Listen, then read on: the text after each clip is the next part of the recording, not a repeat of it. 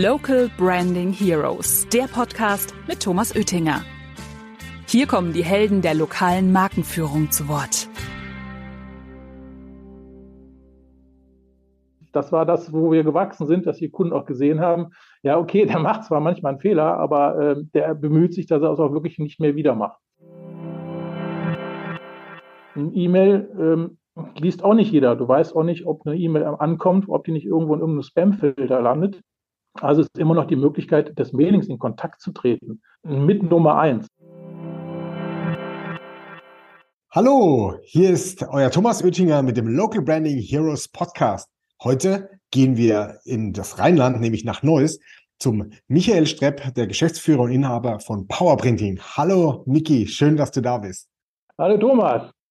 Mensch, dich an die ähm, sozusagen ans Mikro zu kriegen, das war ja eine schwierige Nummer. Du hast dich ja gewunden und und äh, gemacht und Ausreden gefunden, dass du nicht mit mir ein Interview führst. Also es hat jetzt tatsächlich ein Jahr gedauert, bis du jetzt ja gesagt hast. Deshalb bin ich heute ganz gespannt auf ein wunderbares Interview mit dir. Mensch, Miki, erzähl doch mal kurz unseren Zuhörenden, ähm, ja, was ist Powerprinting und äh, wie kamst du denn zur Gründung und wie war so der Werdegang von Powerprinting? Okay, das ist so ein bisschen wie die Jungfrau zum Kind, wenn ich ehrlich bin. Also es war so, die Gründung ist eigentlich daraus entstanden, ich bin eigentlich Jurist, äh, hat aber dann mit der ganzen Juristerei keinen Bock mehr, äh, weil es mir zu viel Lesen bedeutet und das ist so kleinteiliger Scheiß. du kennst mich lang genug, kleinteiliger Scheiß ist eigentlich nicht so unbedingt das, was ich immer Perfektion super kann äh, und mache, vor allem langzeitlich nicht. Und bin dann per Zufall, meine Schwester hat bei Xerox angefangen, damals als Trainee und bin dann über so eine Broschüre gestolpert, von einer Maschine, die nannte sich äh, Dokutec. Das war ein Schwarz-Weiß-Drucker, der auch scannen konnte. Damals fortschrittlich, auch eben Thema Printing on Demand, was mich damals schon sehr stark äh, ange, angetippt, angetippt hat. Wann war das?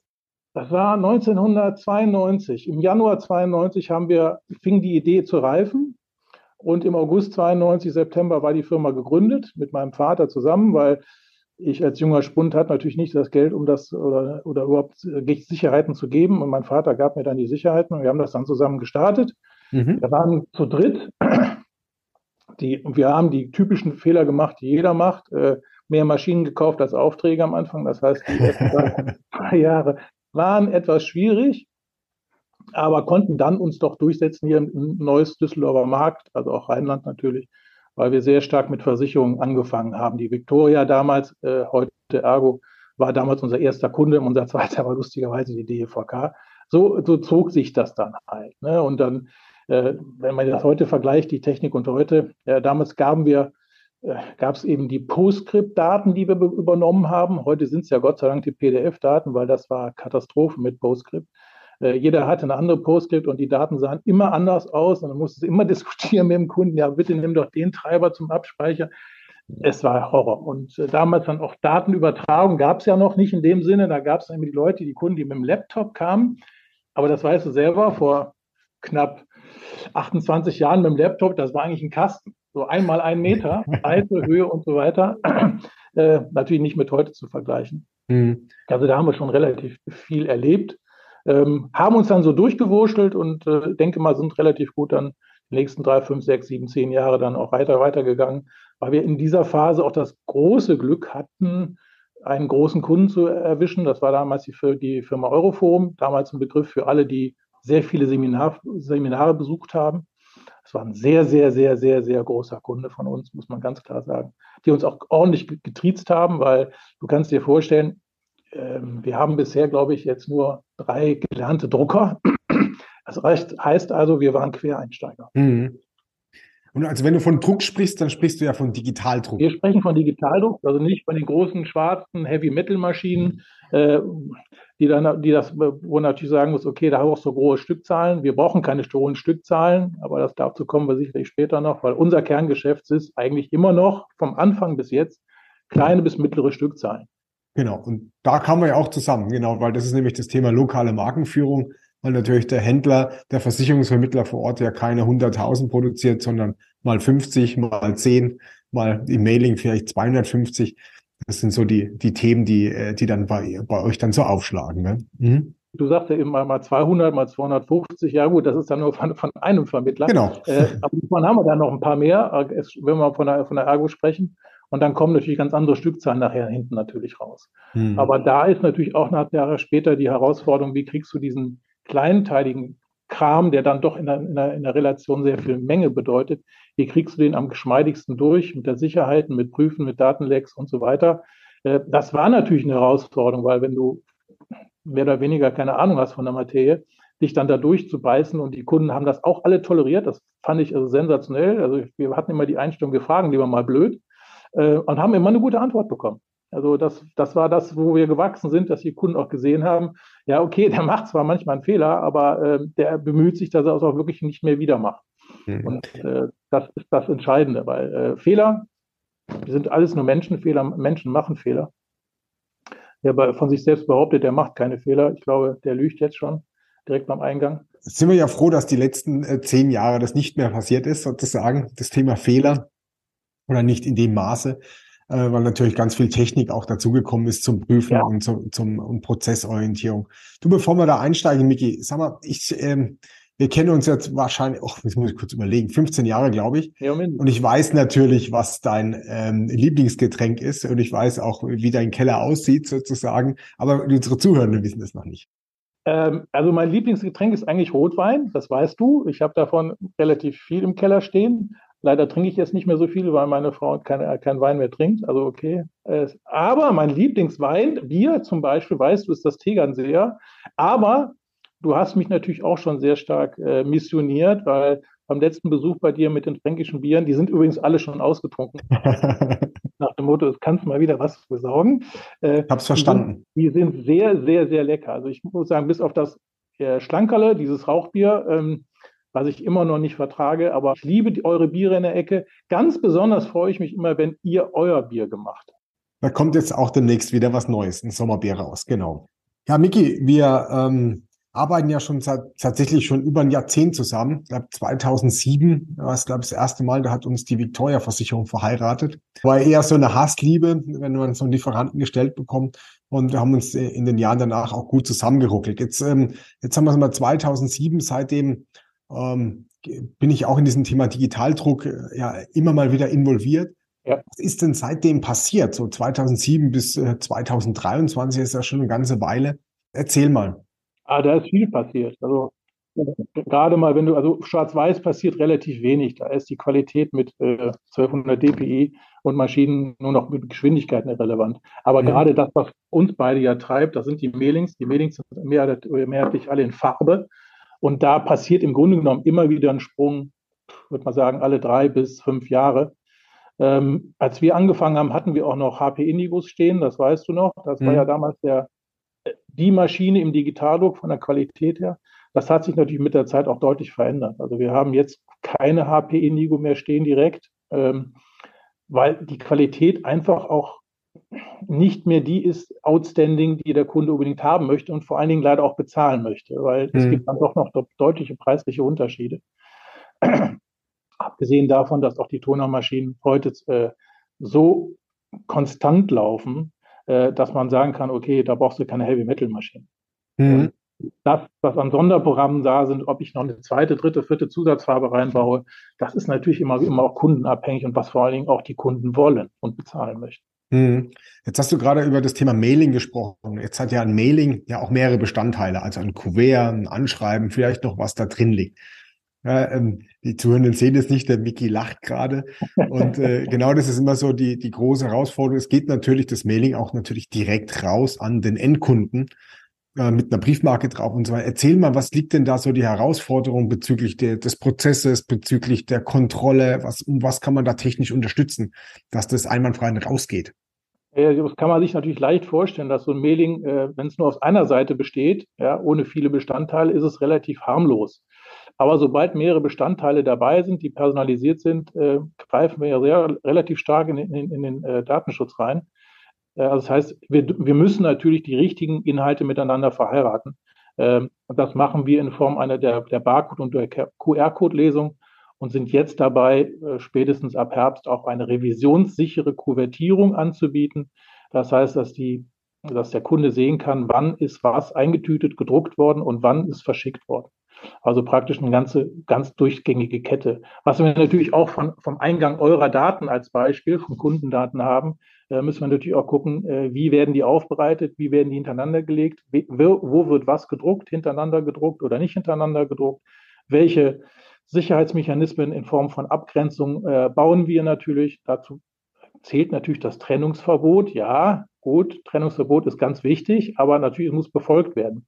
Und Was dazu, ist denn das Trennungsverbot begeben? Ja, das, das, Trennungsverbot heißt, ich kann nur die Mailings von der Ergo und dann auch nur von dem Vermittler zusammen erstmal auf einem Schreibtisch haben. Und dann kommt das nächste, weil es passiert ja ganz gerne mal, dass man sich vergreift und dann hat man beim Vergreifen leider das Falsche manchmal in der Hand und das gibt dann immer Ärger. Ähm, ganz schlimm ist, wenn ich äh, äh den Herrn Müller mit dem Herrn Meier versuche zusammenzutüten. Und dann ist er noch für die falsche Farbe dann tätig, ja. Das ist dann Worst Case. Das ist genau. Das wäre dann nicht so gut. Da haben wir ja Gott sei Dank ähm, ganz viele Prozesse und äh, Qualität auch sichergestellt, auch durch Technologie, dass das nicht passieren kann. Aber ich glaube, die Zuhörenden merken, das ist gar, also man sagt nur, da wird ein Mailing rausgeschickt, da ist tatsächlich viel, viel Kontrolle, ähm, Prozesse, Technologie, die da nochmal kontrolliert hinten dran. Und mich wundert es dann auch immer, ähm, also wundern, indem ich bin immer glücklich, dass dann auch diese Sachen auch ja in Masse auch gut rausgehen. Jetzt ähm, ne, rausgehen ist so ein Stichwort. Ähm, das heißt Zustellung. Also wir, kleben eine Briefmarke drauf. Ähm, das Thema Porto-Optimierung. Wie löst ihr das denn? Äh, Briefmarke haben wir. Wir sind einer von wenigen, die auch von der Post zertifiziert sind, dass wir solche Briefmarken aufspenden und mhm. gleichzeitig entwerten dürfen. Das ist immer eine spannende Nummer. Das habe ich also auch nicht gewusst, äh, als ich den Antrag damals gestellt habe. Ich will auch die, die Briefmarke entwerten.